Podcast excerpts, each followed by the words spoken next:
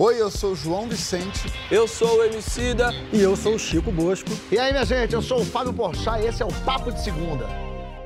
Papo de Segunda começando, junto com o ano de agosto, um mês que pretende durar meses. Muito boa noite, meus cachorrinhos loucos, João Vicente, Francisco Bosco e Sidola. Gostei. Já Gostei. desistiu faz tempo. É porque agosto é o mês cachorro louco. Ah, entendi. E vocês são esses meus buldogões. Eu só solto ele. Cachorro mesmo. São dois cachorros mesmo, Fábio. Você E tá a certo. nossa convidada de hoje é uma inspiração para TV, para o teatro, para o Brasil. A atriz Lília Cabral está aqui, minha gente. Obrigada. Bem-vindíssima.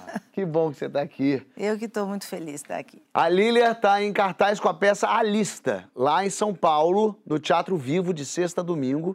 Ela interpreta Laurita, uma senhora que se isola no apartamento para evitar a Covid e é obrigada a aceitar a gentileza da vizinha Amanda, interpretada por Júlia Bertoli. Aí você vai falar, quem seria essa? É a filha de Lília na vida real. Olha que coisa maravilhosa. A gente vai debater agora a nossa relação com estranhos. Você puxa papo com o desconhecido ao lado aí ou prefere a companhia do celular mesmo? O que, que a gente perde quando deixa de interagir com o estranho? Quando que é por segurança e quando também é por indiferença mesmo? Vem junto na hashtag Papo de Segunda no GNT. Eu quero começar pela, perguntando para a Lília sobre a peça, essa ideia partiu de vocês, o autor já chegou com Tá ela para sucesso. você. Primeiro tá sucesso. que a gente Sucesso não. Aqui. A temporada ia para junho, virou setembro, já é outubro. É, parece que vai ficar 2024. Nossa, quem dera. É, mas é uma, é uma luta diária, né? Diária. E é uma luta tão bonita, porque quando a gente vê as coisas que a gente pensa, assim, fala assim, ah, eu gostaria, eu gostaria, e as coisas vão se resolvendo e vão acontecendo.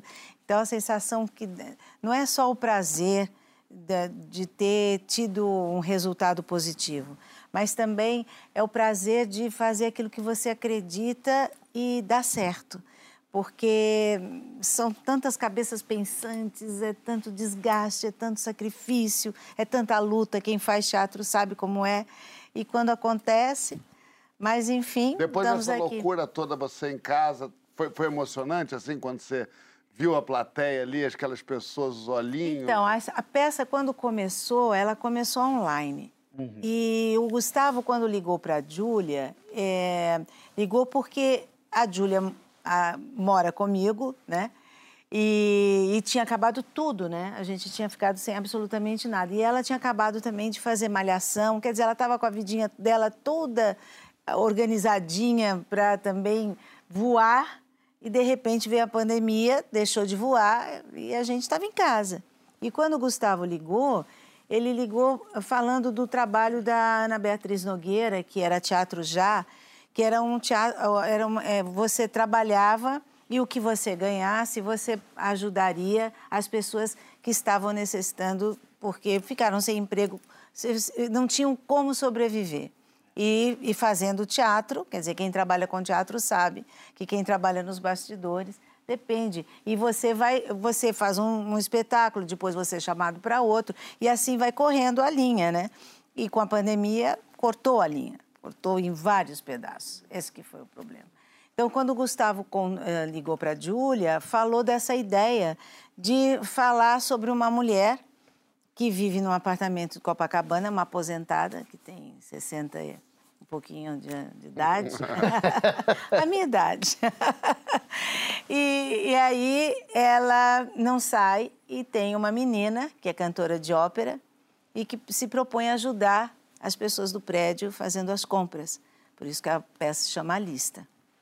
E ela, uma mulher sozinha, é, a família também ela não tem, ela mente bastante para poder acreditar que ela está num universo onde ela, onde ela se encontrou, mas ela é insuportável, chata pra caramba. E essa menina, nesse dia fatídico, ela resolve desistir de fazer as compras para Dona Laurita. Essa ideia foi o, o, o Gustavo teve essa ideia porque conhecia uma história que falava sobre isso na realidade. E a história se passa em Copacabana. E quando ele, ele contou, eu falei assim: ah, eu acho que isso dá certo, gente. Acho que é engraçado, né? Porque intuição, a gente. Quantas vezes tentam convencer a gente que vai dar certo, vai dar certo, e a tua intuição fala assim: não vai. E você mesmo faz e fala assim: por que, que eu não segui a, a, a intuição? E, na verdade, dessa vez, assim, a primeira coisa que veio foi: acho que vai dar certo. Mas era online, né? Online, online. Sabe assim, você entra aqui, tem as, as cadeiras todas ali da plateia, no Teatro Petra Gold, que são 500, que não tem 500, tem uma câmera aqui, outra aqui, outra aqui, você entra e faz. É, era assim, eu às vezes eu fico pensando, como que eu aceitei? Porque as pessoas falavam para mim, como é que você aceita? Imagina, isso não é teatro. De fato não é.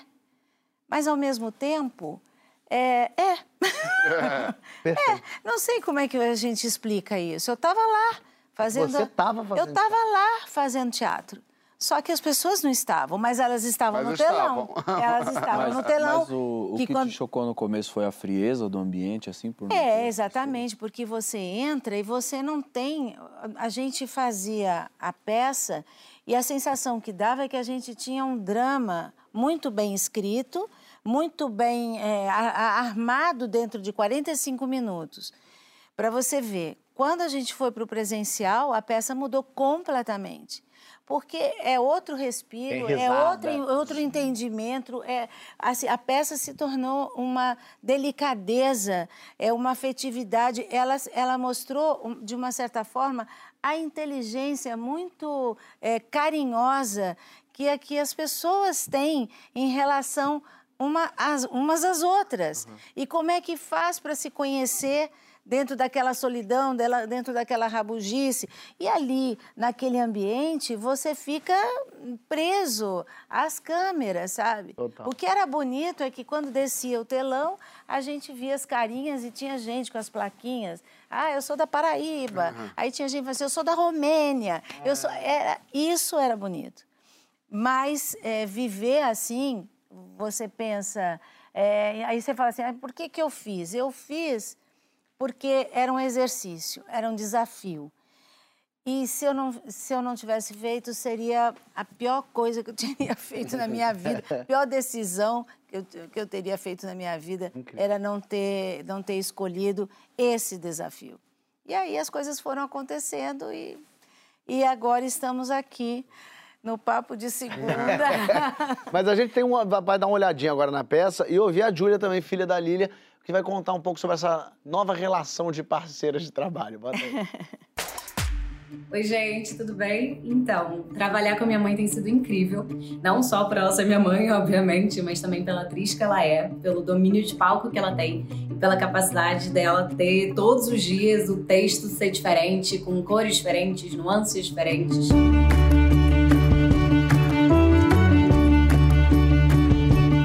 Palco, nós não somos mãe e filha, nós somos definitivamente duas atrizes em cena. Então a gente não traz problema pessoal de casa, a gente não traz nada de negativo.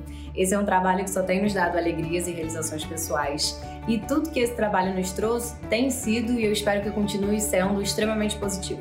Então a mesma alegria que vocês vão ver em cena é a alegria que vocês vão ver nos bastidores. A senhora é casada? Sou viúva. Graças a Deus! O que ela descobriu de mim, nossa, não faço a menor ideia. Acho que talvez descobrir não seja talvez a palavra certa, mas acho que entender, acho que entender que a forma de nós duas trabalharmos é um pouco diferente, enquanto ela é mais do momento, assim, do processo, e o Piva, por exemplo, que era o nosso diretor, né, o Guilherme Piva, ele dava uma indicação pra ela, ela ficava lá tentando na hora até conseguir acertar. Eu sou mais diferente, eu sou mais de, ah, entendi, mas vou, vou para casa, penso sobre, reflito, e aí no dia seguinte aí eu consigo fazer. Então acho que essas formas, assim, de maneiras diferentes da gente trabalhar, que apesar da gente ser mãe e filha, nós somos pessoas diferentes, né? E temos processos diferentes. Experimenta sair com um saltinho um pouquinho assim mais alto. Experimenta. Você quebra o fêmur. Bonitinho.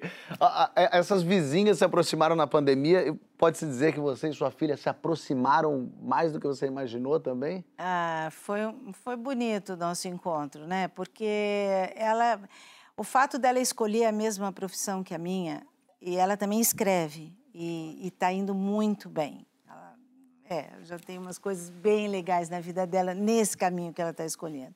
Mas o fato dela escolher, é sempre, você olha para a pessoa, ah, escolheu a mesma profissão que a mãe, porque está lá na casa, é mais fácil. Tava né? Já- passando. vai ser fácil, É. né? Vai ser fácil para ela. E não é fácil. Não está sendo fácil.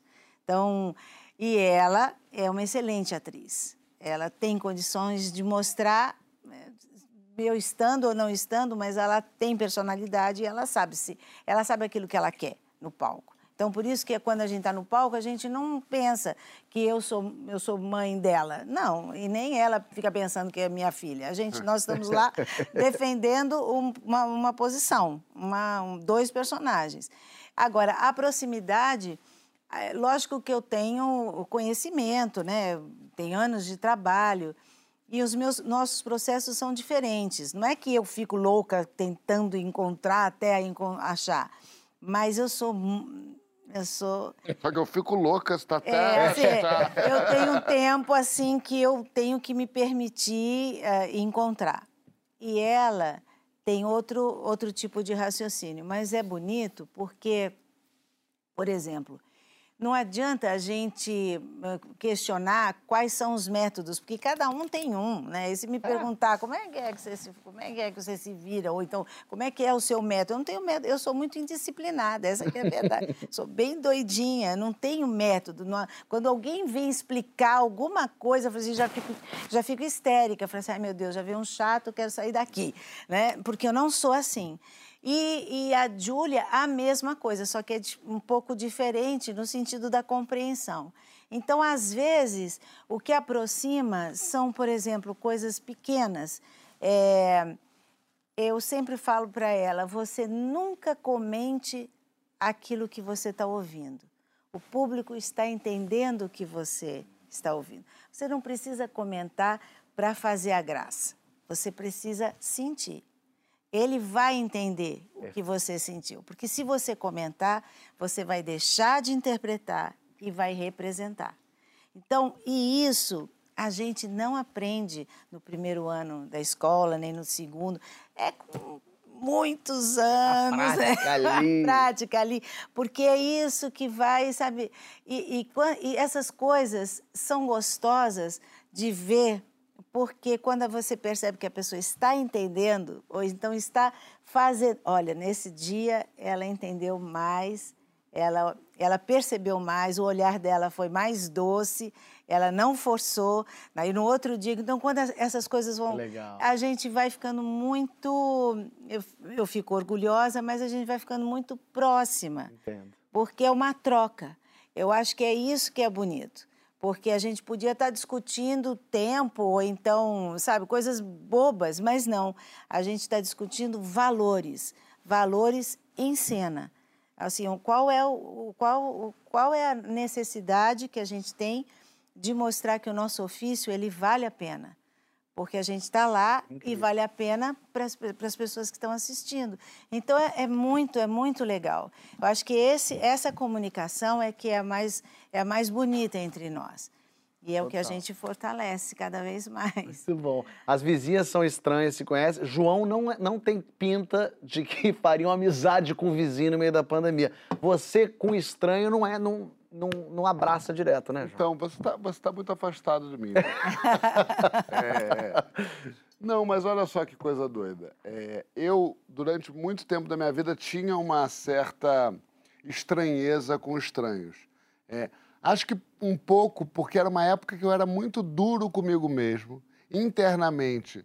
Dizia internamente coisas muito duras para mim mesmo, achava coisas muito duras de mim mesmo, e eu acho que de alguma maneira eu tinha medo de um estranho confirmar a minha insignificância no mundo, que eu achava que, que eu tinha, ou que eu era ruim, que eu era tal. Muito tempo, com, com o tempo isso virou um hábito na minha vida, esse jeito de não lidar com gente que não tinha uma certa curadoria, porque eu nunca tive preconceito com nenhum tipo de gente. Eu me deixava, eu tenho amigos de todos os tipos. Isso muito por conta da minha mãe, que sempre aplicou a diversidade na, na, na minha casa. Então, todo tipo de gente sempre pode ser meu amigo. Mas eu, assim, o meu afeto era meio como, como se fosse um clube do Tupperware. Que só entrava se fosse indicado. Sabe? Tipo, é, se você trouxesse. maravilhoso. entendeu? Eu gosto do, do Leandro. Se ele traz o Júlio, Júlio, legal. Se o Júlio chega do meio do nada, já não sei. Ele já não tem tanta chance. E de. E de, e de, e de- de- Acho até, inclusive, que esse receio que você tem com o Júlio, ele é até saudável. É, mas o, o Júlio tem, uma, tem, tem toda uma questão que a gente pode falar longamente sobre Liga o é caráter. Júlio, só pessoal É, de eu casa. também. Júlio, Júlio é... É um menino maravilhoso que vem de Bilac. Um beijo pra Bilac, cidade no interior de São Paulo, com apenas 8 mil habitantes, mas imensa em sentido. Mas aí, durante, e assim, do- do- dos ensinamentos que eu recebi da vida, talvez é, eu aprendo muito com meus amigos que eu conheço, os não estranhos. Mas Fábio, andando com Fábio, aí. e, e- e Fábio talvez seja um dos grandes conhecimentos da minha vida, não só dos que você me deu. Foi esse, de deix- deixar ser afetado por uma pessoa que talvez simplesmente passou na rua aquele momento, ou simplesmente encontrou. E foi no México, uma vez que a gente estava junto. E um sujeito que tinha todas as. Todas, assim, se Deus fosse fazer um chato, ele tinha tudo. ele falava cutucando, ele se vestia pessimamente. Falava alto. Ele falava alto, ele batia, ele era íntimo, ele fazia tudo. E quando aquele sujeito se aproximou de mim, é, eu fui tendo uma crise de pânico. Ai, meu Deus. Enquanto. o E, e- E afastando. empurrando o Fábio pro outro lado, de forma que a gente fosse na, na direção oposta. Fábio, por sua vez, começou a travar uma conversa. Ainda assim, enquanto eu empurrava, mas é porque eu empurrava ele mesmo. Eu fa- empurrava ele pra frente, como quem diz, não pare, não pare. E ele de costas gritava: É, estão aqui a- fazendo o quê? Ele, a gente está trabalhando. Ele falou, e você visitou a, não sei o quê? capela. A capela? Ele falou, visitei. Eu falei, e é legal. E eu comecei a ver aquilo empurrando o Fábio, mas eu fui pro hotel aquele dia e pensei, quanto a gente não perde quando a gente não se deixa entrar num universo ali completamente que você nunca iria acessar. E eu comecei a acessar isso. Então eu agradeço ao Fábio por esse ensinamento que, que realmente mudou minha vida. Assim, hoje em dia, eu, eu claro, existe, existem limites. Eu não vou falar nada. Francisco, tenha calma, tô me- me Francisco, tá aqui, ó. Continue sem mim. Existem limites. Claro que eu tenho uma- um preconceito assim que é de berço, assim, que eu, assim, por exemplo, é, tem, uma, tem um- umas categorias que, Agora vai começar a ficar bom. que me pegam. É, tipo, é, é, rico abusado, é um que me irrita. é um, aquele rico espaçoso, que fuma um charuto na tua cara, isso aí já é difícil. Mas, assim, na maioria das vezes eu, eu, eu tô conseguindo me, me deixar levar por, por esses universos. E é muito enriquecedor. E é, é muito em viagem. Eu amo em viagem conversar com gente, porque a gente está no mesmo, na mesma situação, que é não conhecemos esse espaço. Todos somos turistas ali. Então essa pessoa pode ter ido num lugar muito legal, que eu posso deixar de ir e que se eu não puxar esse papo. Então eu gosto muito de ir em viagem. Nathalie, que viaja comigo sempre, que ela tá na mesa conversando comigo no jantar, ela fala: você tá olhando a velha atrás de mim, né? Você vai puxar assunto com ela. né? Falei, porque ela tá muito interessante, comer sharp, O ótima. Fábio viaja como se ele estivesse num escape. Sabe aqueles negócios que tem que fugir da sala? Ele fica. Como é que pega a senha? Tem o guia pra isso. Eu fico conversando, mas o guia leva nos mesmos lugares. Eu gosto da mulher que fala assim, ó, ali atrás tem um restaurante que nem abriu, mas tá hoje servindo arroz. Eu, opa, É. esse me interessa. E as pessoas vão contando, elas vão falando. Mas a gente tá falando desses estranhos que a gente realmente nunca viu e que por definição são estranhos, mas tem uns estranhos íntimos também, né, Francisco? É possível morar numa casa com uma pessoa que acaba sendo um estranho pra você? É, basta morar sozinho. Os maiores estranhos íntimos somos nós mesmos, né? Acho que o- o que eu chamaria de um estranho é uma alteridade desconhecida. Nós mesmos somos uma alteridade conhecida. A gente já está acostumado com o outro que, entretanto, habita em nós, em, em- em tudo que somos, né? Isso acho que às vezes a gente perde um pouco de, de vista, justamente porque está muito próximo. Mas nós somos, assim, quase que 99% estranhos a nós mesmos, assim. É. Isso, aliás, a gente gosta muito de falar de psicanálise aqui, é talvez a maior, a grande, grande invenção ou descoberta da psicanálise é descobrir que nós somos outros em nós mesmos, né? Tudo em nós é alteridade. Nosso sistema psíquico, ele é o inconsciente é um outro. O superego é um outro. O ego é um outro, que quando a gente nasce, a gente não nasce com um ego pronto, a gente vai formando um ego por meio da identificação que a gente vai fazendo quem tem filho pequeno. Isso é muito claro, assim, um bebê, ele é pura imitação. Ele vai se formando pelos pedaços que ele vai imitando das pessoas que ele tem por perto, né? O nosso corpo, os nossos processos fisiológicos são também alteridade. A gente não... Um dia você pode pegar uma doença. Você não está vendo aquilo se formar. Né? Não, só só Você também. Você também pode pegar doença. Não, eu gosto, eu gosto da indignação. É a palavra indignação que ele fala a palavra bebê, já reparou? Um bebê! Mas é bonito isso que você está falando e eu me identifico muito. E eu acho que isso foi uma um grande sintoma da pandemia.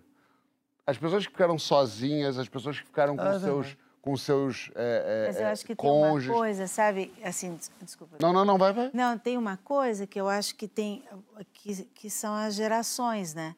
Por exemplo, a minha geração, imagina se a gente se permitia a falar do jeito que a gente está conversando agora, com a permissão de se estar ao lado de alguém que fosse completamente estranho para você. Ou se, se, se era permitido puxar um assunto, porque a minha geração, não, a gente só ouvia que você não podia chegar perto de ninguém que fosse estranho.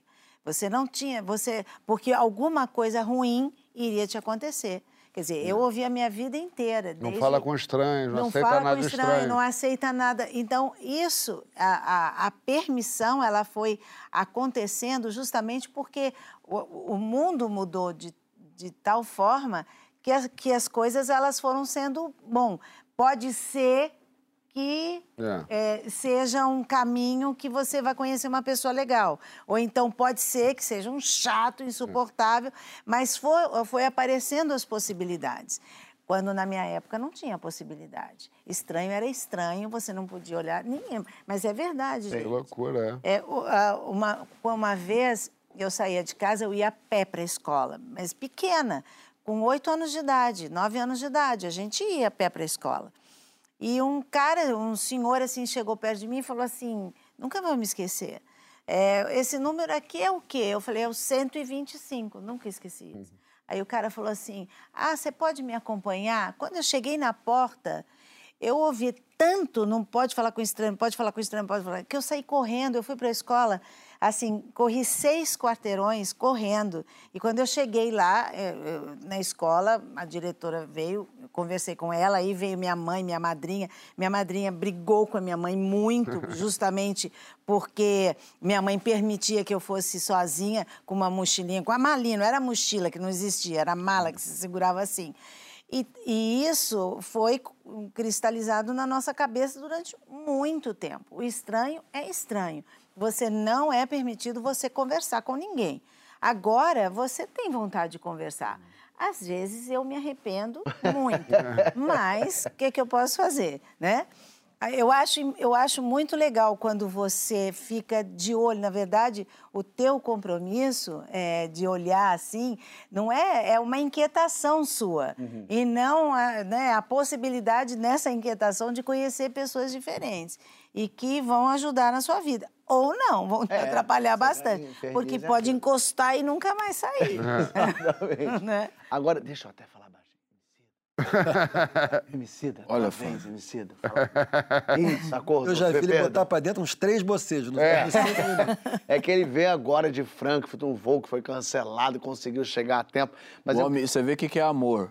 É, né? O que que é amor. O que, que é cachê bom também? né? Também, Cartão tem influência, também legal. tem uma boa influência também. Mas o cara perguntou pra mim assim, senhor, o senhor poderia ficar até os 6 de agosto aqui? Por conta de overbook, né? Putz, os caras cancelou mil voos. Podia ter ficado, hein? Era Pô, um 6 de agosto, Fábio, comendo salsicha. joguinho bom. Tá maluco. Joguinho bom. Eu quero saber top três lugares estranhos ou, ou inconvenientes pra pra puxar um papo com estranho, hein? Primeiro é o quê? Velório. Ai, Pô, velório é horrível porque ele já tira a primeira pergunta que você faz pra qualquer pessoa, que é tudo bem? Não. Se tivesse, você não estaria perfeito, aqui, né? Perfeito. Então, Segunda é. Mictório, né? Mictório não é legal também, né, mano? Tipo, colar pra mijar lá e. E aí, Fabião? Tudo bem? Pior quando dá a mão. E aí, rapaz? Você É, voltou aqui. Tô complicado É, aqui. já, já essa virada de rosto já não é bem aceita. Não, a não Vitória é. é. muito de olhar pra frente. Fala comigo, mas olha pra frente. Pensa na necessidade. E terceira é delegacia, né, mano? Você nunca sabe quem tá lá, né? Porra. Que também o tudo bem já não é legal. nada, Começou né? a puxar uma conversinha ali, tá ligado? Daqui a pouco entra o polícia, acha que tá todo mundo envolvido no mesmo BO. Mas, mas tem lugares, por exemplo, elevador, que é um lugar clássico de estranho e que é muito interessante. Não sei se é uma coisa brasileira, mas enfim, todo mundo entra no elevador e rola aquele silêncio constrangedor de quando é que chega o meu lugar. No máximo tem um. Ah, E o celular não pega é, é, luxo- luxuosamente, o celular fala, não vou pegar. Aqui vocês vão ter que lidar entre conversar. vocês. avião é, é- é a, a fila, fila, fila do, do- do- de embarque, assim. de embarque também tem sempre alguém que. Mas, Mas avião, por exemplo, às vezes você passa, você tem que passar numa viagem internacional nove horas de braço dado com o estranho. Não, É, é, porque aquele, corre- aquele, aquele Verdade. Por isso que eu digo, puxar papo com a pessoa da poltrona ao lado estranha no avião, isso é roubada. Não, não. É e péssimo, roubada e a gente. falta de educação. Porque a pessoa, às vezes, chega no avião, ela tá definido o, o, o, o roteiro dela. Às vezes ela tá pensando em ver um filme. Às vezes ela Lê tá o seu pensando- jornal. Lê o seu jornal. Vai trabalhar, no Com- caso de pai e de bebê. É, é no avião caso é o melhor pai de escritório que tem. bebê. Não fale assim. É, é, não, mas é sério, porque tem uns lugares que a pessoa não escolheu estar. É o único jeito dela estar, né? Você tá numa praça, você tá ali meio pro jogo. Você pode ir tá embora. num bar, você tá ali meio pro jogo. Num avião, num ônibus, é um... tá Programa ali de TV. que- Hã? Programa de TV. Num programa de TV. Você tem que, tem que ter esse respeito também, porque às vezes você é o estranho do estranho, né? Você não pode ser o estranho chato do estranho, porque às vezes o estranho te- tá todo programado per- viver per- uma per- vida... Perdi essa. Hã? O estranho do estranho. O estranho do estranho é o seguinte: você chega lá num ônibus, por exemplo, está indo para o seu trabalho. É, você senta do lado e fala, e aí? Você travou uma relação que você não sabe se o outro quer. Ah, o, sim. o outro. Você é o tá- estranho do, do Ah, outro sim. estranho. Então você é o estranho do estranho e você tem que ter uma certa, uma certa cerimônia ali, porque ali é um ambiente de passagem, onde a pessoa é obrigada a estar. Gostei muito dessa. Não é? Então você tem que ter uma cerimônia, porque você pode estar acabando com a vida da pessoa. Talvez o único momento. ah, Talvez o cara tenha um bebê em casa e ele não pode ler aquele nego- o livro O dele. ele não momento pode dele fa- ali, É o né? momento dele ali. Aí você senta e fala assim: e o Mengão? Já acabou com a vida dele. Destruiu tudo. E, às vezes você encontra um não estranho, que aí é o pior. Ah, isso é muito Quando, pior. ó, quando Acaba você encontra vida. alguém que você conhece, mas não muito. Esse é chatíssimo. Você senta ali num, num, num avião. Ou não tem nenhuma intimi- E intimidade. você tem pouca, mas o suficiente pra ela puxar um É. papo com Outro você. dia eu vi esse alívio, sabe? Que eu peguei um voo com o Boninho. Eu não conheço o Boninho de oi, alô e tal, não tenho nenhuma intimidade Cuidado com o com o que você vai falar. né? Não, e aí eu vi, entramos, nos cumprimentamos, que coisa boa e tal, não sei o que, entramos. Quando a gente entrou, eu sentei do lado do Boninho e eu vi na cara dele ele pensando: Meu Deus, vou ter que falar com o Fábio sobre programa na Globo. E eu tava lendo meu jornal, falei também não vou mais, ao mesmo tempo comecei a ler o jornal. Falei, você fica antipático. e aí eu falei, você é antipático, Boninho, vou perder meu programa na Globo. e aí eu pensando, meu, será que falam pelo menos isso? Esse ar-condicionado da Varig é forte. E aí fiquei eu na dúvida de falo, não falo Boninho, nada dele. Eu, mas eu senti um alívio em Boninho. de- E terminou, nos cumprimentamos, os dois com uma cara de... Estamos bem, tá tudo certo, você vai continuar com o teu, eu com o meu, a gente vai seguir vi- vida legal. Mas dá um ali- deu um Puxar a conversa é foda. Mas então, mas né, você foi, Mas, você foi, é, você foi fo- educado e você ele foi também. extremamente educado. E quando puxa a conversa, é horrível, gente. Porque que assunto você tem com a pessoa? Você não É. tem assunto nenhum. Às vezes puxa de maneira preguiçosa, É. tipo, e lá, hein? E lá- Falei lá, não. Como é que Formula tá esta merda. Formula, o que você quer saber direitinho? Me E dá lá é um- muito Me dá um verbo. Parece pergunta um do verbo. Fábio no terceiro bloco. aí, mas e aí, João? Francisco, e Freud? Mas fala o quê, Dias? Mas tem uma regra que eu tenho na vida com o desconhecido que é, pra mim, pra criança e pra idoso, tudo pode. Então, se vem a criança no meio do voo me cutuca, Fábio, é... Fala, pode, o que, que você quer? E aí eu Sim. tava lá no Peru com, com a Nathalie, a gente sentou para jantar e na mesa da frente, era vamos jantar, gente, num restaurantinho gostoso, vamos, vamos. Sentamos. Quando sentamos, o casal da frente era brasileiro com duas filhas. Nathalie já sabia que eu ia puxar assunto, já sabia que eu queria saber. E ela, ai meu Deus, vai, fala que você quer falar. E eu tô vendo a criança me olhar. Aí os, os adultos falam, tudo bem, tudo certo e tal. E a criança assim, meio assustadinha, assim, olhando. Aí eu falei com a criança, eu falei, você sabe que eu conheço o Olaf? Oh. Toque você você jogou na mesa também. É. lógico. Eu falei que sou amigo do Olaf. Ela é mesmo? Eu falei, "É, se você quiser, eu posso tentar conseguir um beijo do Olaf pra você. Não sei se consigo. Ela tá se comportando, o pai tá, tá. Eu falei, então, aí olha, olha que a cena. Aí eu falei pro pai, me dá o telefone que eu vou ligar pro Olaf. O pai pegou o telefone dele, botou no WhatsApp da mulher e eu O falei, Nathalie pensando, eu só queria transar. eu só Aí eu queria fui que ele bebesse no pra banheiro. gente dar aquela transada meia bomba. Não era nenhuma grande coisa. Eu só queria... era usar o peru no peru. Era só uma brincadeira. Aí eu fui pro banheiro com o celular do moço que eu peguei ali na hora, com o WhatsApp do moço aberto. Cheguei no banheiro, só que demorou tanto que travou. Voltei pra mesa, falei pro moço, destrava. Eu Cadê o Olaf? Ele já veio. Fui no banheiro e mandei uma mensagem pro Ai, Olaf. gente. Oi, Ana, aqui é o Olaf, tudo bem? Aí fiz a vozinha do Olaf, mandei bonitinho e um beijo pra ela e pra irmã. Quando eu voltei pra mesa, cara, a- o sol tinha nascido para aquela família. Aquela que, porque eles já tinham ouvido a mensagenzinha, foi o tempo de eu mandar a mensagem. Quando eu cheguei, a criança estava radiante. E aí a Nathalie falou: Você não viu a coisa mais linda do mundo que foi ver essa criança, que não estava entendendo nada. Como é que você conhece o Olaf? De repente, a mãe aperta o play da mensagem e a criança ouve o Olaf mandar um beijo para ela. E a irmã de 10 anos, que é mais velhinha, que não estava ligando nada, eu mandei um beijo para a irmã também. Menino, a irmã de 10 anos já estava, o Olaf falou comigo. E eu pensei, mas você sabe que não tem Olaf, sou eu. Mas a minha de 10 anos. Então, é é- eu acho isso, assim, é um, é um jeito de entrar na vida desses estranhos e de transformar a vida deles. Mas, mas também, por outro lado, Fábio, você, você como ator, né, você é apresentador, isso não deixa quem está do lado de lá e- a- de- é, uma estranheza, porque é, você está na vida deles há muito tempo. Então fica fácil. Então, se eles chegam para você e já mostram que te conhece, mesmo sendo um estranho, eu acho que fica muito Tem mais alguma fácil. conexão. Tem uma, exatamente, é diferente de Ele não é um você. se você fosse como, se você não fosse o seu Fábio, poxa, é, pega o assim, celular. Eu tenho o Olaf. Eu posso te mandar Chamava um beijinho pra polícia, você. Dá seu celular, vou no banheiro, já tem 10 em cima de você pra pegar, Pega pegar o o locutor do rap. Rapidinho, eu vou ali rapidinho eu vou ali celular. rapidinho, queria ver se alguém ia deixar pegar você, entendeu? Mas por a isso- coisa fica muito Mas por isso íntima. mesmo é que eu acho quase assim, que de alguma forma, não é obrigação, mas eu me vejo quase na obrigação, de, justamente porque eu não sou esse estranho para essas pessoas. sim. E eu tenho a possibilidade de trazer muito. o sol para eles. Exatamente. Então eu, eu tenho que fazer isso. É, é quase que. É, é assim, eu tenho que fazer essa criança dar esse Eu maior sorriso do mundo. assim também. bem Também não consigo, generosa. não. Ele Mas às vezes ele- eu tu- não sou. Posso falar? É tudo mentira. Ele fica aqui, ele fica fazendo esse papel. Ai, se eu posso trazer o sol pra vida dessas pessoas. É tudo mentira. Cospe na cara de cada pessoa. Olha aqui, A eu não boa tô intenção, ouvindo. não, a boa intenção é maravilhosa, mas me lembrou de uma história de um camarada meu, vou, vou até mandar um salve pra ele aqui, o Lakers e o Bola, que ele estava indo pra escola uma vez, Ah. em Pirituba, e tinha um cara sentado na calçada chorando, chorando, copiosamente, tipo, uma tragédia abateu aquele cara, ele tava chorando muito.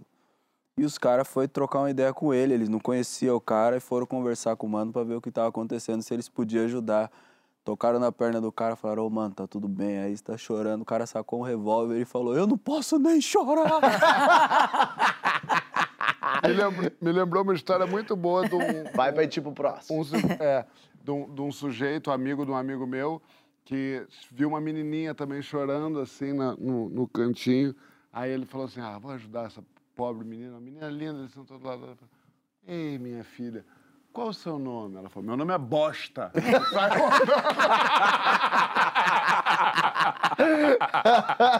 Ela não queria conversa. Olha aqui, na volta. Na volta. Deixa a pessoa ficar quieta Vamos também. falar a verdade. Essa sou eu. É você também. Na volta a gente vai falar do nosso atual estado de nervos. Olha que link bom. Você tem sentido que a gente está mais descontrolado, mais violento? Que coisa boba te fez perder o controle ultimamente?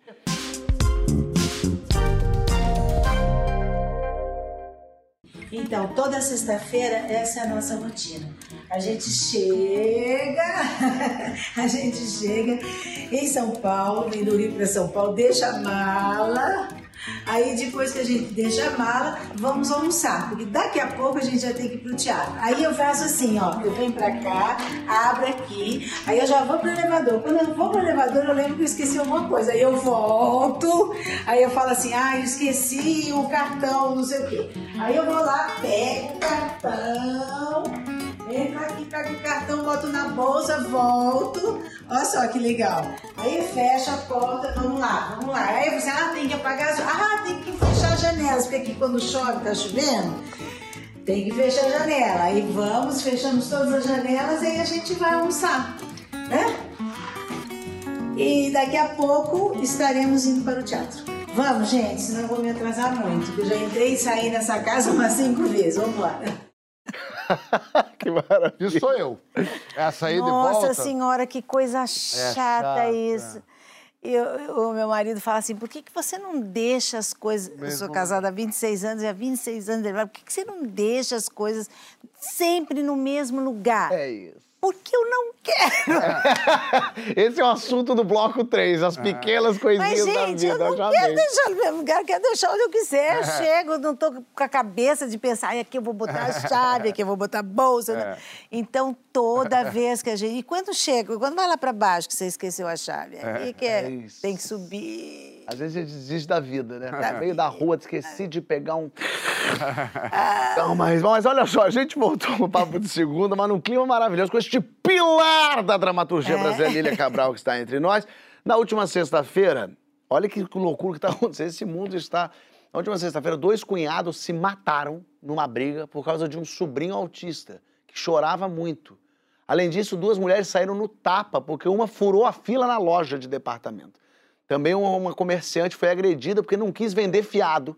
E um homem matou o atendente da lanchonete após seu pedido vir com muita maionese. Esse engraçado eu entendo. O da maionese foi nos Estados Unidos, os outros no Brasil, tudo no último mês. A gente vai debater agora esse nosso estado de fúria. Por que coisas tão banais têm nos levado a atitudes tão desmedidas? É ressaca da pandemia?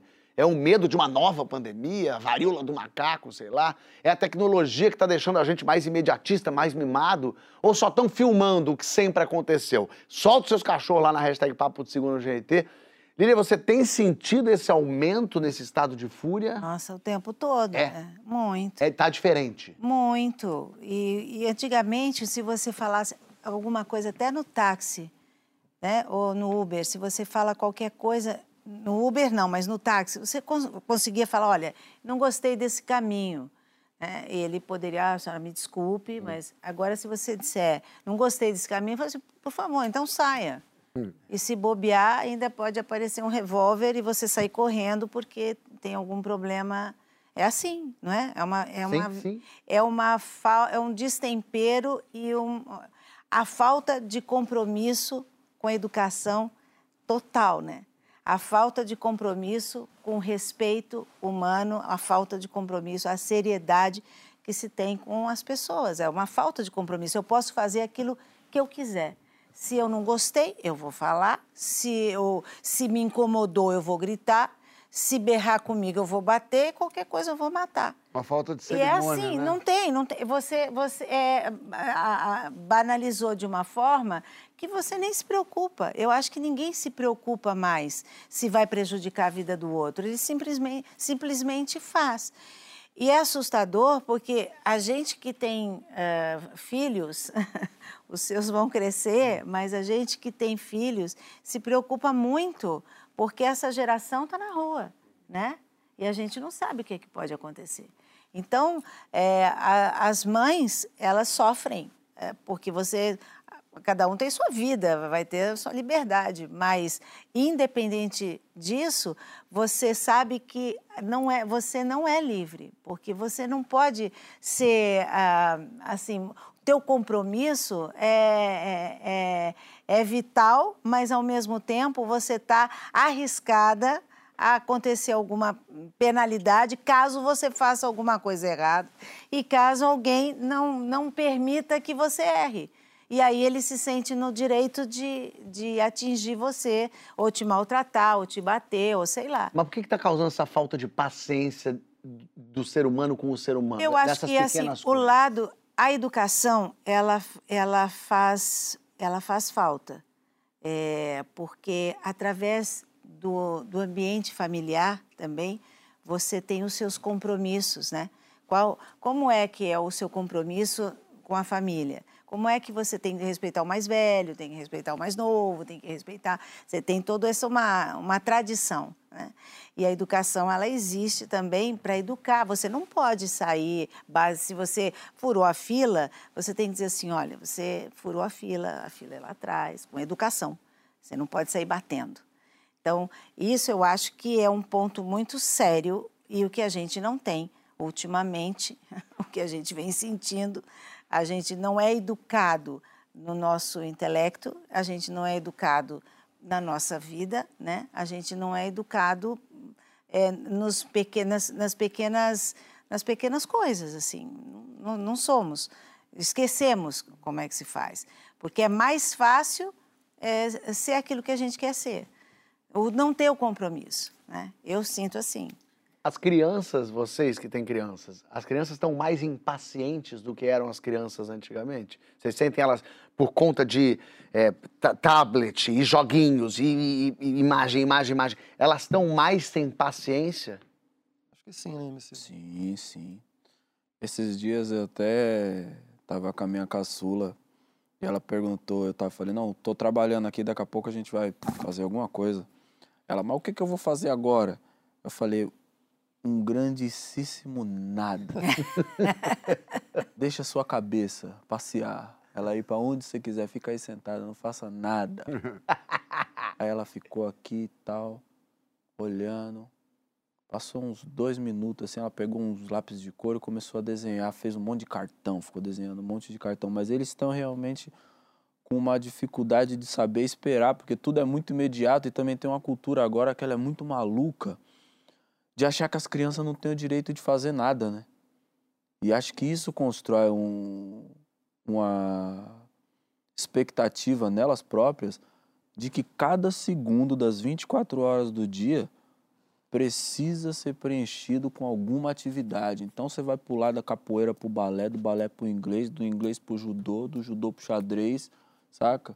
E, e mano, o tempinho, esses 15 minutinhos que você tem entre uma atividade e outra para você relaxar ali, você tome um celular também, que, mano, é dar-lhe estímulo, toda hora estímulo. Então, acho que isso tem criado, e não só nas crianças, né? Você perguntou das crianças, mas acho que isso em todos nós.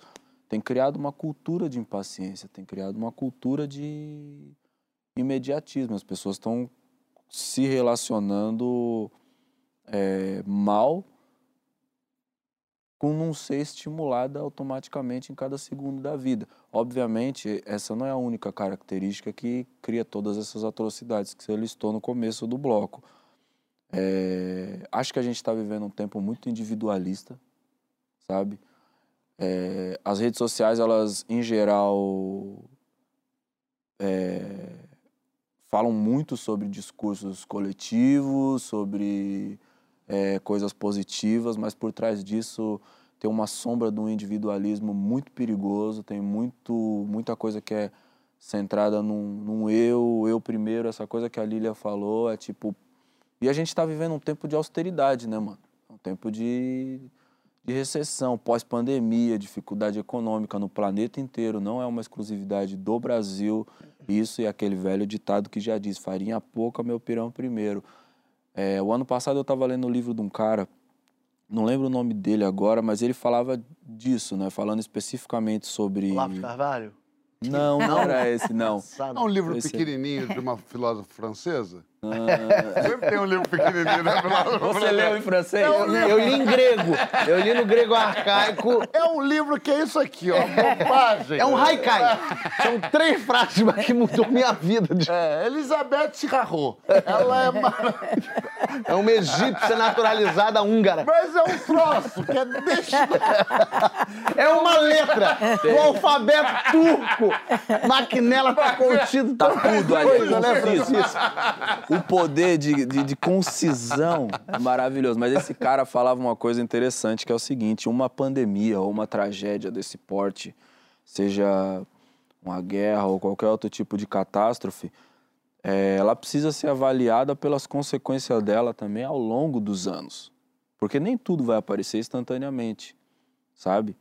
Cada um de nós, devido ao, ao lugar de onde a gente experimenta a vida em sociedade, vai sentir isso de uma maneira diferente, vai reagir a isso de uma maneira diferente. Então, acho que a somatória de todas essas coisas, junto com, com um momento mesmo da vida pública, onde, mano, é, o desrespeito, a banalização do valor da vida, é, a própria civilidade mesmo, sabe? Existe um culto à barbárie hoje, uma parada que ela é perigosa. O, o, o- aí, aí eu falo aqui especificamente do que a gente tem vivido no Brasil, essa escalada de, de violência, violência política, todas essas é, metástases dessa mesma violência, porque isso aí também tem uma conexão com isso.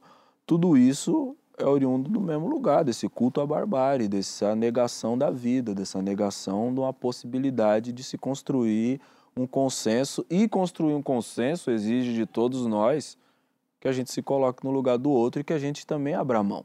É, a empatia não, não existe É. nesse momento, de jeito nenhum. Acho que a insatisfação, né, ela é a- esse volume de insatisfação que é igual, né, dá um resultado de frustração. E quando você não tem, você não tem as suas raízes, é onde vem a banalização, né? Fica tudo muito fácil se romper com, com a violência do que você simplesmente se adequar ao que está acontecendo e, e chegar a um acordo na conversa, né? E não e não na violência.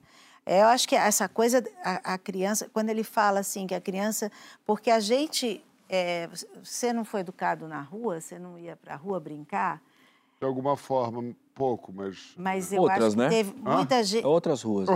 outras ruas.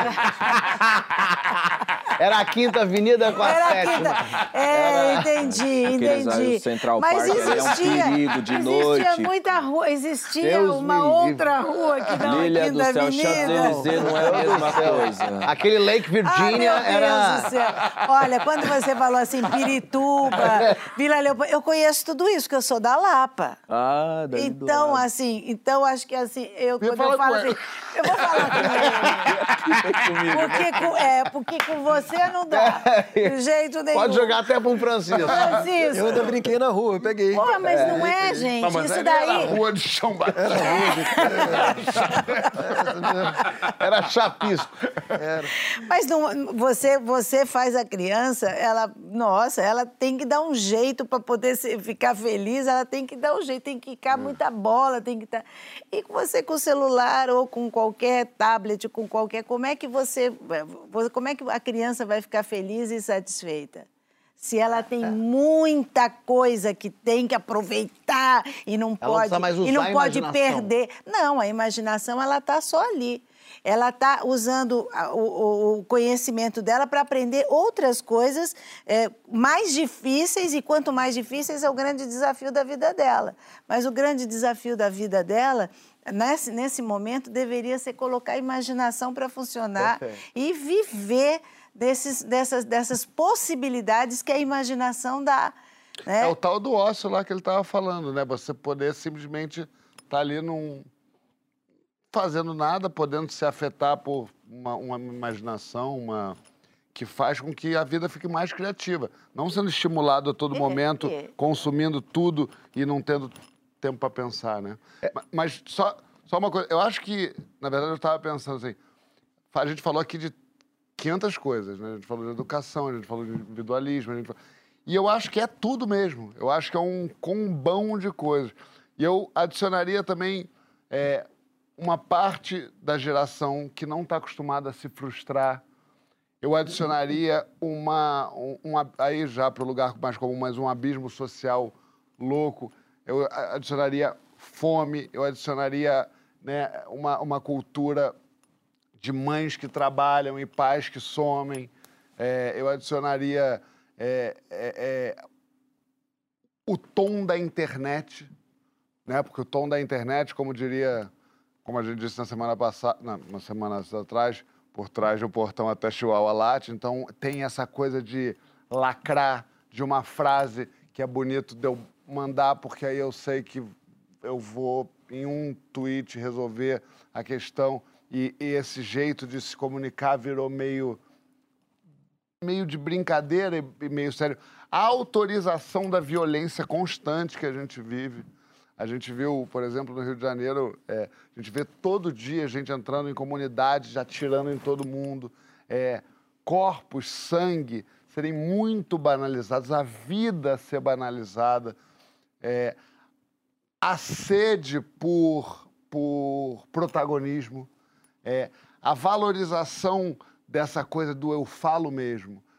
Quando é que isso virou bom, eu falo mesmo? Não, não. Do nada, virou bom, eu falo mesmo. Não é bom, ei, não. ei, não é bom, eu falo mesmo. Eu falo às vezes não te perguntaram. É, às vezes não te perguntaram. Às vezes você tem que ser educado, às vezes você tem que guardar para si. Talvez a pessoa não queira, não te perguntou. Do nada virou a cultura do eu falo mesmo. Eu sou assim. Eu sou assim, e vocês, vocês que me aceitem que também eu acho que é uma espécie de leitura mal feita da autoaceitação. Porque a autoaceitação tem que ser celebrada. Mas isso não quer dizer que tem que ser imposta sobre o outro, necessariamente. Você pode ser quem você é, mas você não precisa jogar seus demônios nos outros, no, no, no outro, em quem está com você. Então, acho que essa violência é um combo de todas essas coisas que resulta nesse sujeito que dá um tiro porque é, tem uma criança tem a maionese. E você disse que isso aconteceu nos Estados Unidos. É, pode ser esse caso, mas aconteceu muito parecido aqui no Brasil. Um atendente disse alguma coisa que frustrou o policial ou o servidor público que estava armado, entrou e deu tiro nele. Porque não tinha, porque não aceitou o cupom de desconto de 4 reais, eu lembrei. É. Então, assim, é, é, eu acho que é tudo um caldeirão e, e um, uma consequência de um mundo que vem adoecendo a passos largos e resulta nisso que a gente está vendo. Tem um livro aí uma... que já está na segunda edição, não sei se o pessoal conhece, Diálogo Possível. A boa primeira edição esgotada. Ah, você queria comprar, mas já está vendendo a segunda edição. Berlim só se fala disso. Nesse livro Tudo trata... inspirado num livro tamanho de uma russa chamada Jaquina Ela escreveu na terra, João. Ela escreveu com o dedo na areia. Então me dê o livro, só come o nome dela. Mas só aquele nome com aquela fonte maravilhosa. Mas o Diálogo Possível... Nunca fiz isso. mas o Diálogo Possível trata muito dessa, também, né, dessa insurgência da violência nos últimos anos. Dá, dá para, de alguma forma, explicar ou precisa de um é, livro mesmo? Não, pra... tava, tá, precisa. Porque como, como apareceu aqui nas, nas falas do João, da Lília, do Emicida, assim, são muitos fatores, né? É, não é uma coisa. Não é uma coisa só. Eu queria tentar fazer uma diferença que, que me apareceu aqui nas falas, que é a diferença entre o tema clássico da violência e o tema que tem mais precisamente a ver com a nossa discussão, que eu acho que é essa espécie de enervamento uhum. social que se manifesta sob a forma de microagressividades, né, que estão saindo o tempo todo, né, e que virou uma, uma quase que uma, uma, uma regulação social onipresente, assim. E aí o, o tema da violência é, é, classicamente tratado da seguinte maneira: violência está muito ligada a sentimento de falta de reconhecimento.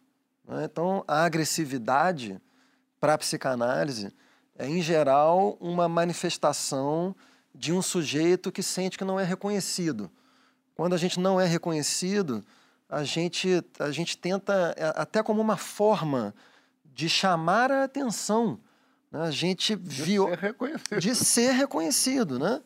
É, E isso está articulado, por sua vez, com as questões de desigualdade do mundo contemporâneo. Né? Como é que você cria uma cultura que valoriza bens materiais e tira a possibilidade de, da maior parte da população de obter bens materiais e logo obter reconhecimento social, porque o que faz com que você obtenha reconhecimento social é, em larga medida, a sua capacidade de ter bens materiais. Então, isso é uma contradição que está fadada à produção de violência. Mas não é exatamente o que a gente está falando, né? O que a gente está falando aqui é um tema clássico da violência. O que a gente está falando é que todos parecemos ter a impressão de que o enervamento social, essas microformas de agressão, elas pioraram muito. Demais. E aí o que me ocorre, assim, é, eu acho que tem a ver com o seguinte, que pensando na geração do, do meu pai, quando você estuda, assim, tem, tem um momento importante no século XX, que é o momento dos anos 60, que é o de uma revolução comportamental geral. Né? E antes disso, você tinha uma espécie assim de mundo da ordem. Então você tinha grandes dimensões exteriores a cada indivíduo que impunham certos limites à agressão, à incivilidade, ao desrespeito. Então vamos ver como é que isso se manifestava assim nas microformas sociais, né? Tipo, meu pai desde criança usava terno. Até os anos 40, assim, as pessoas usavam terno. As mulheres eram vestidas com roupas mais formais. Havia, por exemplo, no próprio código da vestimenta, uma formalidade que não deixava de ser um regulador social de distância, sabe? É, muitos filhos e filhas tratavam os pais por senhor e senhora. Então, no tratamento pessoal de linguagem, existia também uma espécie de mediação de distanciamento. A relação dos professores com os alunos. Os alunos eram muito reverentes a uma posição hierárquica superior dos professores. Então, poderia continuar por muito tempo. Havia um conjunto de dispositivos sociais que impunham uma certa distância, um certo respeito. Problema, impunham.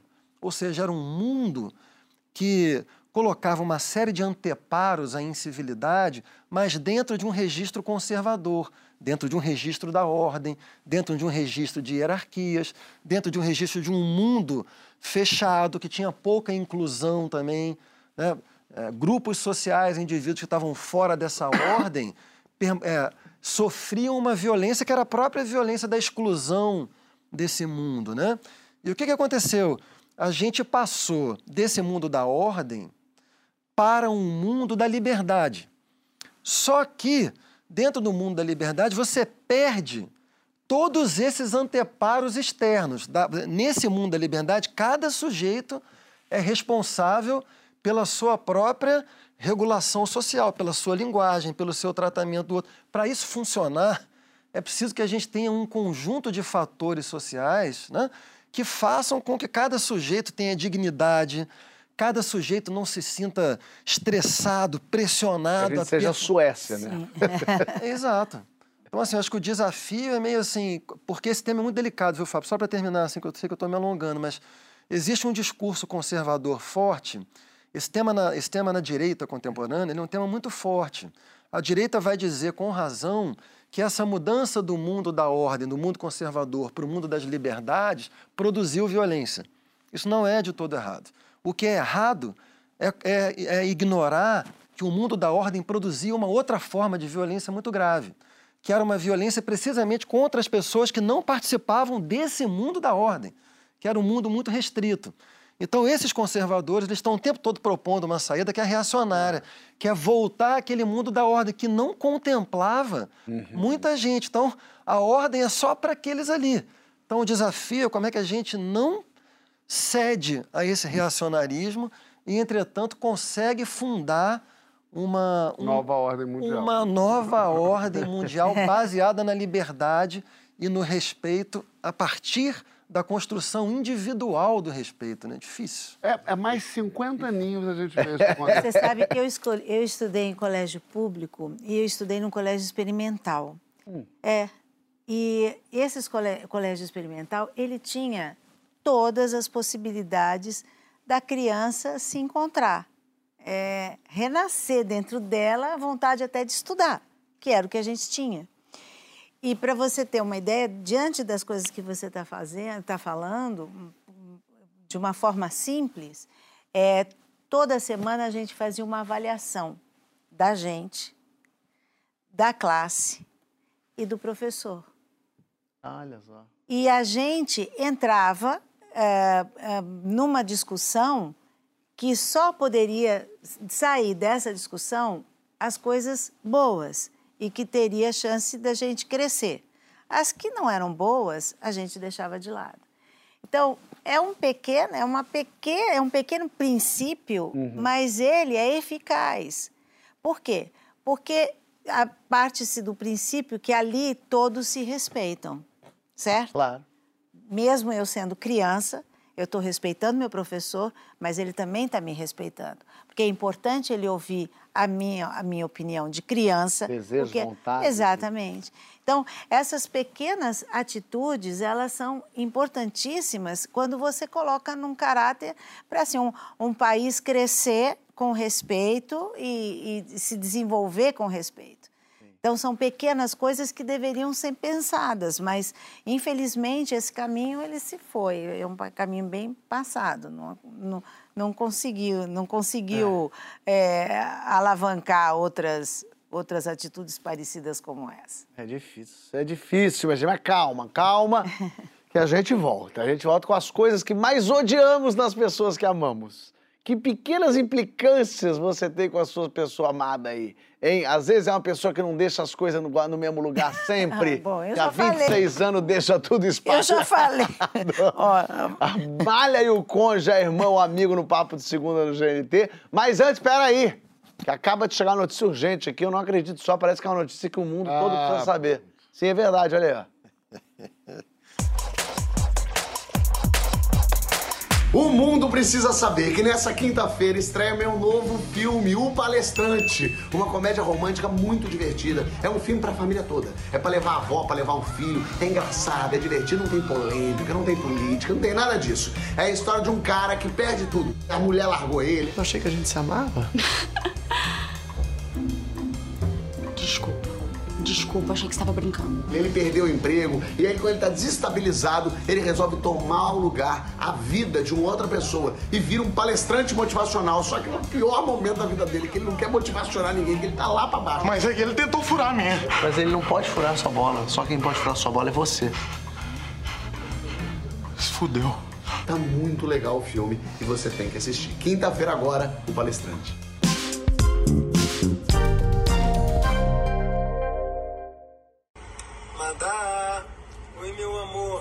Papai tá com muita saudade de você.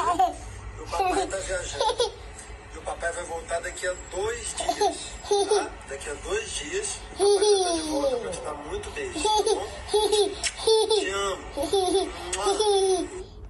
Ela tava vendo Lucas Neto, É. gente. Ah, bot- Botaram só a voz em off. ai, que coisa mais fofa Que coisa isso. mais fofa mesmo. Meu bebê. É. Viu? Segundo João, bebê. Bebê. a gente está de volta com o Papo de Segunda, com Lília Cabral. E quem vem para esse bloco também são as nossas implicâncias com as pessoas que a gente convive. Com quais hábitos dos outros você implica? Aquilo que, que dá aquele rito em ti. Cri- Critica aí a gente também, que a gente gosta. As críticas são bem-vindas, ou também só machucam. Vai lá, sai espetando a hashtag Papo de Segunda no GNT. A Lília tem mais de 25 anos de casado com o Ivan. Que implicâncias vocês cultivam? Ai, eu sou uma coitadinha, porque eu acho... Eu acho que ele implica muito comigo. Ele é um monstro. Ele é um monstro. Eu acho que eu não tenho implicância nem eu não implico Não com deixa ele. você espalhar todos os itens que você precisa pela casa. Não, eu não tenho nada disso. Eu, eu sou muito assim. é, Tranquilona. Tranquila, cordial. Eu entendo, eu ouço muito bem é um ouvidão. tudo que ele fala, absolutamente tudo. Eu não retruco. Olha, mas que mulher maravilhosa. não sou maravilhosa, então eu não sei por que, que ele implica tanto. Mas é, mas o que, que vai fazer? É que chega uma hora que a gente vira dois chatos, né? Como é que é isso? Ah, é ser chato, é ser chato. Qualquer coisa que faça, né? Sei lá. é, outro dia, não sei o que, que ele falou. Eu não gosto, por exemplo, assim, se eu estou defendendo uma Gosto quando ele opinião. fala. É. Quando Podia fa- ficar quieto. respira, já me irrita. Já irrita. Aquele- Assim, dá uma opinião, aí a ele sempre tem um contexto. Sabe assim? Ele nunca aceita, não, não, dá, não ouve, analisa, fala assim, pode ser que eu esteja errado. Não. Ele tem uma resposta que pode ser que ele... Ele esteja certo também. Então, ali vai dando uma coisa, porque é a coisa pior que tem, eu acho, Ele é tá a gente assistindo? querer. Claro que tá. Ivan. Viu, Ivan? Tamo bem. Não, mas a coisa pior que tem, eu acho, é a gente querer ter razão. Que bobagem a gente querer ter razão. Pra quê? Né? Você Ainda sai na rua, cai um isso. piano na sua cabeça, que adiantou você ter razão? Francisco, ele Nenhuma. não tem isso. Eu não conheço esse problema. Então, acho que assim, muito mais, não assim de atitudes pequenas, assim, de deixar a chave, ou você de onde que você deixou a chave, não sei o quê, do que... Que é a única coisa de errado que você faz. Né? Uma bobagemzinha. Gente, esse se eu, se, eu for, se eu for elencar, ticar assim, sabe? Sabe quando vai ticando? Porque às vezes nem eu me aguento. Então, é isso é, mas é normal, né, gente? É normal. Eu acho melhor eu achar que eu sou assim do que eu, eu me tornar. Eu detesto quando falo assim, porque eu sou uma pessoa É. e, e eu sou uma pessoa chata, muitas vezes chata. Tem chatices, Todos é assim, somos, todos todo somos, mundo. né? Mas te garanto que ele não vive sem você. Ah, ele não vive. Não. Não vê, isso não vive mesmo. João, você tem. Ih, rapaz, Implicância. falar de intriga e implicância agora, mano. Vamos ver Dá isso. pra nós quatro ir embora ali só lá agora. A pessoa que mais me irrita. Todos me irritam muito. Vocês todos me irritam, cada um de um jeito. Só que só um parênteses. Tem uma única pessoa aqui, ó, nesse grupo, que tem a coragem, a audácia de mandar uma mensagem perguntando assim: quem é tal pessoa? Como assim? Sabe essas perguntas de gente ciumenta? Ah, Ah, quando é. você tá numa, num lugar com alguém, é isso? Sim, minha mulher não faz isso. Tem, mas, eu sou- mas, mas eu sou mulher, a gente ocupa lugar diferente. Não, não, porque o Emicida, ele, ele conhece uma pessoa, um dia, no dia seguinte, é um post de aniversário. Eu nunca tive. Mas, enfim, cada um, tem, cada um me irrita de uma forma. Mas Fábio tem uma coisa que ele acaba comigo. Tem duas. Ah, Tá usando- você tá usando esse programa pra Me atacar manda, esse cara. Ele É. acaba comigo. A primeira é, é para mim eu vivo sob a seguinte frase: aos meus amigos tudo, aos meus inimigos nem a justiça. É, é, é, e eu estendo a minha a inimizade dos meus amigos a mim. Ou seja, se meus amigos não têm uma Já inimizade com alguém, eu odeio essa pessoa imediatamente. Puta, eu tenho Aí- isso também. é. É, horrível. É horrível. Só que o Fábio não tem caráter. O Fábio, ele, ele fala. Alguém faz um mal a ele. Eu fico com ódio. Eu falo, faço é, macumba pra pessoa. Eu fico com raiva. Aí, quatro dias depois, você vê a- ele fazendo história no, no, no, no restaurantinho com a pessoa. Eu Você sou- não tem caráter. eu me dispus com a pessoa. E aí eu ligo pra ele, é, bufando, ele fala: deixa ele, ah, ele é assim mesmo. Frase essa que ele usa também na coisa que mais me irrita, essa assim, que é quando eu vou implicar com uma pessoa e eu venho com argumentos, eu venho com, com, com um- Preparado. Um, caso já todo colocado ali. Fala, ele é escroto por causa disso. E ele não embarca. Não embarca por quê? Porque ele é sádico. Porque ele sabe que vai acabar comigo aquilo. Então, Fábio, se você pode me ouvir, não, não faça isso. Porque a pessoa que não é implicante, a pessoa perde a cor da vida. O João às vezes vem. vou inventar. Francisco, Francisco, é, você viu o que ele fez? Eu falo, ah, João, mas às vezes tá- também não tava num bom dia, às vezes acaba com a vida dele. Acabou com a minha vida. Destrói ele. Fala, mas, pá, mas ele fez isso. Eu falo, mas poxa, mas às vezes a gente também erra, às vezes a gente Porque ele quer tropeça. toda uma Eu conivência, quero né? conversar, Você eu é, exatamente. atenção, eu Você já corta. Não dá pra esticar mais nada. Eu vou Acabou falar mais mal brin- das pessoas, deixar. Às vezes eu mando um vídeo. Até o João casar, pelo menos. Depois vai melhorar. Nossa, a vida de todo mundo. O, o, o Emicida, por exemplo, às vezes eu mando um vídeo incrível pra ele. não res... vem Eu não tenho responde. respondido todos, João. Isso é um negócio que eu tenho me preocupado. Pode olhar. Pode olhar, eu tenho Sabe, respondido. é muito Isso aí eu tô difícil. consciente agora. O João mandou um negócio, já tem que responder. Um ha-ha-ha, um coraçãozinho. Bota a equipe pra qualquer responder, né? besteirinha. E eu deixo alertado. Se o João falar, vocês me chamam. tá? Não quero saber de internet, só se for o João. Teve um dia que eu mandei, que eu mandei uma mensagem pra ele falando qualquer coisa, aí ele não respondeu, aí eu mandei outro assunto, aí ele não respondeu. Aí eu, eu mandei assim, é, não precisa responder mesmo, não. É, eu sou um babaca mesmo, que sou, é, mando mensagem pra você. Aí Pior que ele assim, cria uma tensão real em mim. assim, eu entro numa situação, é um negócio, é um negócio extremo mesmo, que eu fico tipo. Não, não, eu posso explicar, eu tava trabalhando. Aí ele falou assim, eu tô me sentindo um shake árabe que tem duas mulheres. E Francisco? A Francisco me irrita de várias maneiras. Mas o Francisco, a gente tá numa lua de mel há muito tempo, né? É, você falou que eu te irrito, eu nem saberia dizer como. Aí, Não, olha aí. não, não, é. O Francisco me irrita menos que vocês, a verdade é essa. A verdade é essa. Porque eles moram pertinho, eles ficam de trelelê Pessoal ali, da de Gávea. Fofo- Pessoal É. da Gávea. Eu, eu, eu acho que eu sou uma pessoa. Eu não casaria comigo, assim. Acho que Nathalie é uma, uma santa. guerreira. É uma guerreira, assim. Não, mas ó, eu- quem é guerreiro é aqui, ó. É mesmo. É verdade. A Ana, a Ana tá de parabéns. É verdade, sabe por quê? Ah. Porque é o seguinte, a- a- as virtudes das pessoas, elas provêm de um mesmo núcleo que os defeitos. No caso do João, é uma coisa muito clara, como a gente está vendo, né? O João é essa pessoa mais amorosa, mais afetuosa do mundo, mas o outro lado da moeda é essa é a coisa que a gente vive perseguido, né? A gente, a gente acha que vai acontecer alguma coisa com a gente, tem um verdadeiro estado de terror. É o mesmo, são dois lá. O meu problema tem a ver com o que a Lília estava falando, que o meu problema é uma mania de ter razão, né? Mas isso aí é o outro lado da moeda desses livros maravilhosos, essas coisas bonitas que eu falo para vocês. e é, é o mesmo núcleo. Ninguém que você não consegue mexer só numa parte. É muito difícil você mexer só numa parte. então é um combo, é um pacote. Ana, sinto muito. É insuportável. Ele falar, Ana, Eu te amo, não. Eu sinto muito. Assim será. O aluguel é barato, mas o O condomínio é aluguel é barato, mas o condomínio é caro. Agora, agora, agora, agora. A Ana me irrita, mas assim, é uma, é uma coisa louca.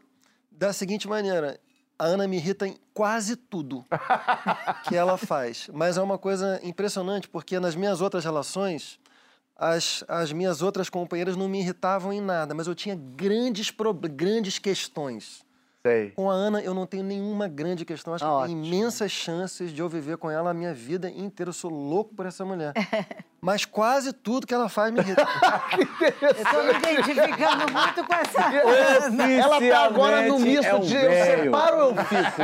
Eu amo muito, mas eu Não dá pra separar ela, sabe? Nossa, mas gente- que é livro louco será esse que ele leu, não? É, Que tem a sorte tudo da Ana é que ela me tem pra tomar um café a qualquer momento, pra falar pra discutir essa relação. Mas você sabe que Nathalie teve a sua. Foi. é, foi, como é que se fala? Al- a- Alforria? Não, como é que fala? Não, foi. Como é que é que diz? Que é... Foi aprovado? Alforriada? Ah, Não. Não, esqueci a palavra. Bom, ela teve a, a, a- a vez dela, a vingança dela. Porque eu sou organizadinha, Nathalie toda desorganizada, deixa tudo solto. Aí tinha uma conversa séria. Ela mudou, menino. Nathalie virou uma pessoa que tudo guarda, tudo ajeita dentro do possível, tá tudo bonitinho. E aí ela falou pra mim um dia, Fábio, a gente tem aqui no- na casa, e nem eu sabia disso, o lixo que a gente joga pra reciclar e o lixo que não é pra reciclar. Eu falei, olha, tô aqui há, há sete anos, é a primeira vez que eu tô sabendo disso. Qual é o lixo? Ela falou, o lixo lá fora a gente joga lata, canto, você lava latinha e joga lá. Eu, ah, tá bom, não sabia e tal. Ah, ah, pegando coisa, jogando no lixo normal. Aí ela sentou e falou, preciso falar com você uma coisa. Você não está jogando lixo reciclável, lixo reciclável. Estou, tenho toda a paciência do mundo como você teve comigo, mas eu acho que você tem. Eu tive que engolir e falar. "Tem Razão, não estou jogando. Aí hoje também fiz questão, peguei um negócio na frente dela, fingindo conversa. Ah, é mesmo? Bacana, vou lá ver a latinha. Deixa eu jogar no reciclável aqui. Coisa boa pra ganhar meu pontinho. Mas eu sou. Eu, eu- tem coisinhas que a gente faz que a gente nem percebe que, que isso está incomodando. Eu, por exemplo, quando tô do lado dela fazendo carinho, por exemplo, eu, eu chego aqui na- na- no, no colo e fico fazendo assim no colo dela, assim. com o dedo. E pra mim é uma coisa divertida, que faz um barulhinho meio gostosinho. É, Eu faço e tô vendo TV. Daqui a pouco eu olho pra ela, ela tá assim, ó. Tem- Aí eu, na hora, Deve tá falo... irritando o Ai, jeito." desculpa, meu amor, não tinha percebido. Ela falou, mas é porque é a oitava vez hoje.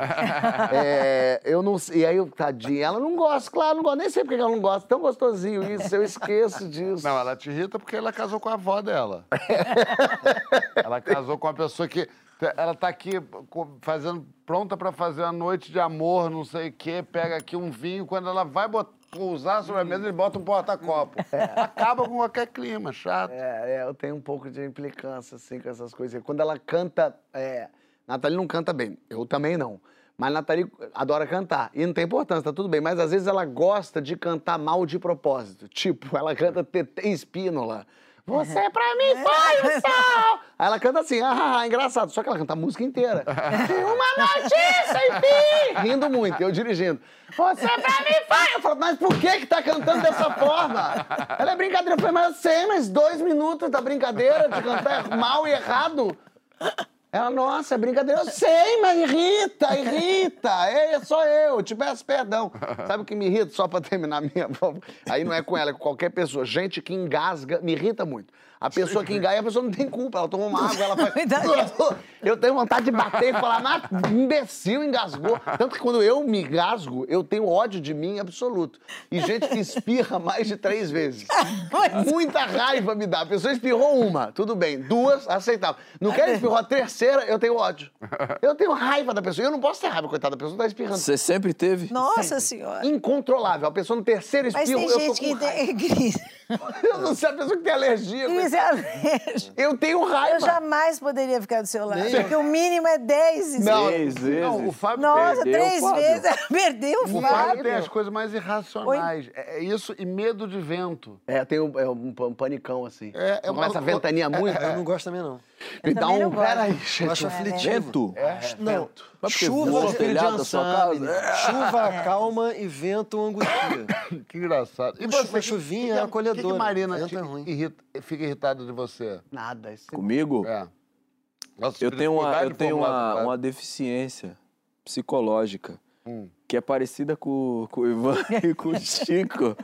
Mas isso aí é de um hábito, porque eu fiz durante muito tempo da minha vida batalha de MC, mano, duelo de rima. Quando eu entrar numa discussão, tem um interruptor dentro da minha cabeça que aquilo não é uma discussão onde a gente vai chegar num lugar racional. Eu preciso ganhar. Você vai lacrar. É, então eu tenho que trabalhando na minha mente, assim. Só que isso, eu começo a ter consciência de que eu tô fazendo isso 40 minutos, uma hora depois de eu já estar aqui falando. É isso mesmo, então? Tá. Pior você que não vê a situação. É, briga rimando. Eu dou, dou uma volta assim, aí eu tenho que ir eu mesmo abaixando a minha própria bolinha, sabe? Pra nós chegar no lugar comum ali. Vocês são insuportáveis, eu sou um ótimo marido. Não, o João tem uma vantagem, eu acho, certamente em relação a mim, e eu acho que em relação ao Emicida também, que é o João, o João recebe crítica facilmente. Facilmente.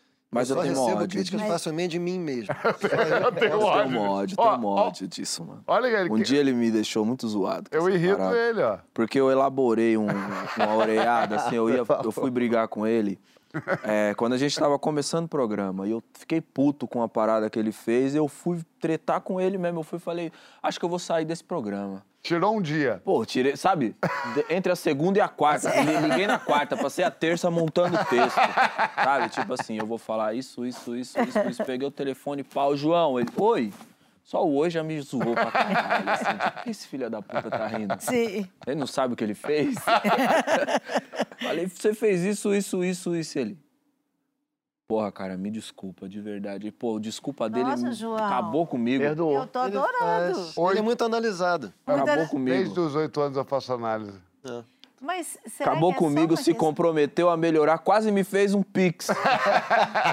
Fiz, é que você não Mas sabe. isso é maravilhoso. Não, mas isso é bom, gente. O quê? Isso é ótimo. Não, senão seria impossível, Liz. é, mas... Aí não há outra. Completamente. Não havia convivência. negócio da panela Ah, de eu, mas pressão. eu gostaria que as coisas fossem assim, às vezes. É melhor, né, Não, mas gente? é horrível. Mas a vida inteira- É horrível a situação de você vir pra dar uma facada casa dele, você não achar o busto, sabe? Que ele Mas você sabe que com a minha ex-mulher reclamava da mesma coisa, que ela vinha com uma- elaborado, ela falava assim, eu não gostei do que você fez hoje. Ela fala, você tem toda a razão, pensando assim agora pelo Mas jeito sabe que que você tem fez... eu- uma coisa com o Nathalie que a gente tenta, a gente se pede muita desculpa, assim, e se agradece Mas eu, muito. eu acho que isso é fundamental. Não é? É. Então vamos agora, Eu- Emília, pra Ivan. Não, mas outro Cadê dia... uma desculpa legal pro Não, mas Ivan? outro dia mesmo eu me estressei, estava em São Paulo, aí ele falou não sei o que, eu não gostei. Eu, ai, ai, ele não deixou falar, cortou o assunto e eu logo...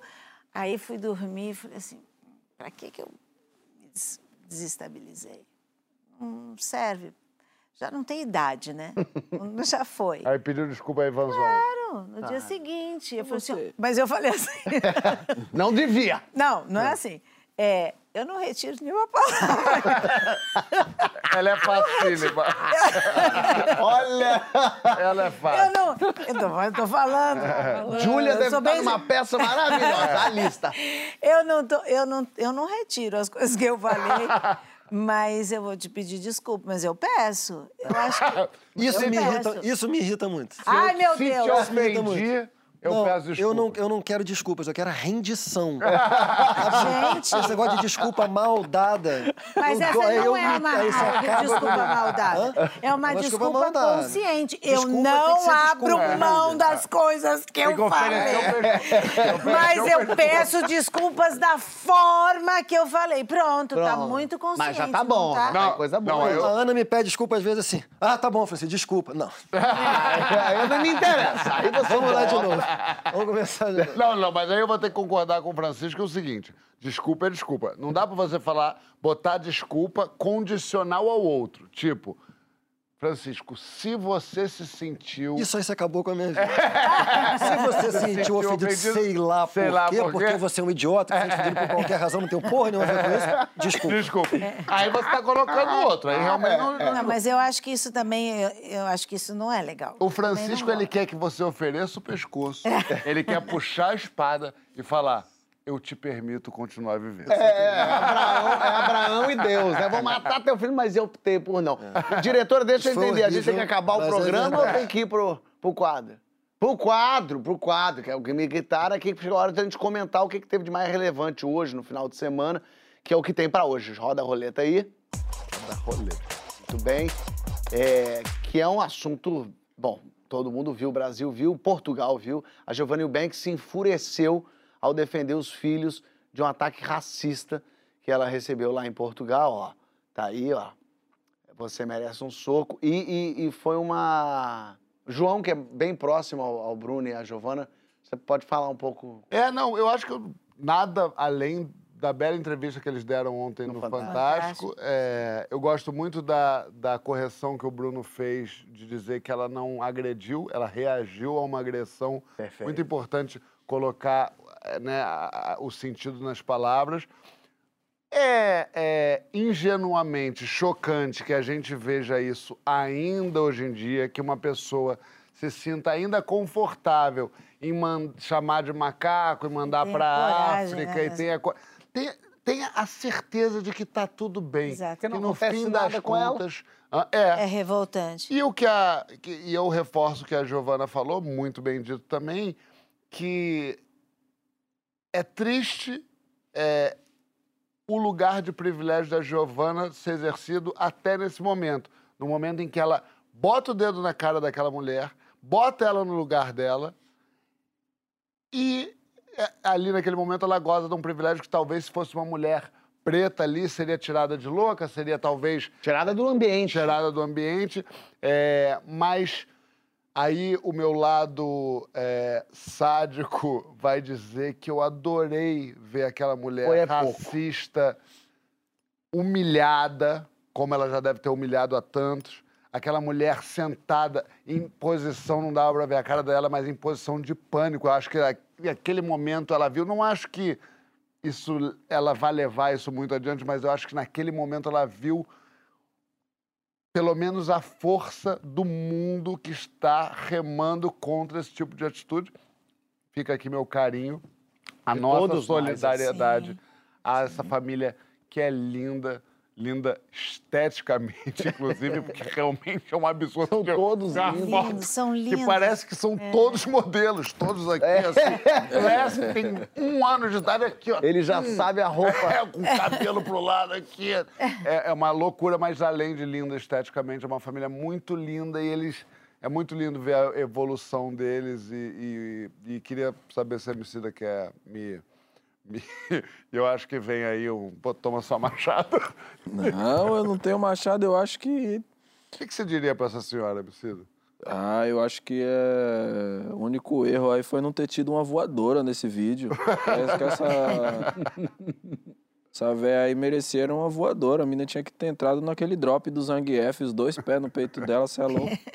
Coração, né, mano? É. Maldade muito grande com a criança. Isso é uma Criança, crueldade. Eu não entendo, né? Como é que você tamanho. tem coragem? Porque é, como é que essa pessoa, o que será? Como é que ela é, cresceu? Em que mundo que ela cresceu para ter coragem? a É um esse racismo ponto? tão e, e- e falar esse qual- qual- um- o tipo de Esse- coisa que além de porque ela não pensa se magoa, se vai deixar a, a mãe. Não, ela não tá, ela está pensando nela, porque aquilo está incomodando ela. Então, é tão revoltante ver uma pessoa que está só preocupando com o seu bem-estar. Aquelas duas crianças não faz parte do bem-estar dela. Então, é, passa pela cabeça que em 2022 você teria esse tipo de comportamento? Jamais, né? E É, na Europa, E eu né? acho que a- Portugal, que a você vai na Giovana- Europa. A Giovana, assim, eu, eu acho a atitude, já É. achava essa família. É, saber, mas eu acho que- mesmo. Olha, eu acho que acho que aí tá meio errado, porque a Europa é extremamente. Lógico. É, exatamente. Mas é um assunto que não se fala muito, mesmo em Portugal. Não, em o assunto racismo está. Se aqui no Brasil a gente não falava até agora, Portugal, então, é uma coisa como se o racismo fosse uma coisa trazida dos alienígenas. Mas É, eu e- só, só queria completar que assim, a atitude da Giovana, nossa, mas imagina, acho que foi pouco mesmo. Tinha que encaçapar, mas que, que beleza, porque é uma atitude muito bonita a família que eles escolheram, né? Da forma como, como eles escolheram. E é muito bonito ver a forma como eles estão defendendo, porque eles não estão defendendo particular a família, eles estão colocando essa situação como é que tem que se agir. E isso é, é- nossa, é extremamente pertinente nos dias de hoje. E eu já era fã do casal e fiquei mais fã É isso. como mulher e como mãe, não é? Então, Muito se bem. torna didático. Exatamente, contas, né? Acho que tem um exatamente. aprendizado muito bonito aí mesmo da Exatamente. deles e que o Brasil e Portugal possam aprender com isso, né? é, poxa, E que alguém dê esse drop naquela sem vergonha lá do. Vamos nós. Minha Papolinders! Acabou. Vocês Não fala acreditam? Essa conversa maravilhosa. Ó. a casa é sua. De sexta a domingo, no Teatro Vivo, lá em São Achei que Paulo. ele ia falar dele. Lília Cabral, Não, ele com a tá peça lista, diferente agora. com a ótima atriz Júlia, que está fazendo com ela também. É uma pe- a lista vai até setembro, outubro. Outubro. Outubro, de sexta a domingo. Obrigado, de verdade. Olha, muito obrigada. Vocês não sabem como é importante para a gente eh, poder divulgar o nosso trabalho e um trabalho que a gente acredita. E você sabe o quanto é difícil e o quanto é importante a gente ver o público voltando ao teatro e como eu, a gente está se sentindo extremamente feliz. E eu também quero agradecer porque esses meninos, eu sou muito fã, assisto vocês e estar aqui com certeza vai para minha agenda com assim um momento muito especial da minha vida. Fofo, é isso, minha gente. A gente volta Pra mim semana acabou que vem. então, meu, porque depois de ouvir isso aqui eu não vou ficar não- besteira de João Vicente. Né? Leva ele, leva ele, João Francisco, beijo pra vocês. Semana que vem tem mais, minha gente. Amanhã tem que história essa postar, vocês sabem. Vou cair isso. Ai, meu Ih, Deus! levou. Tchau. Ai, não tem aí. problema.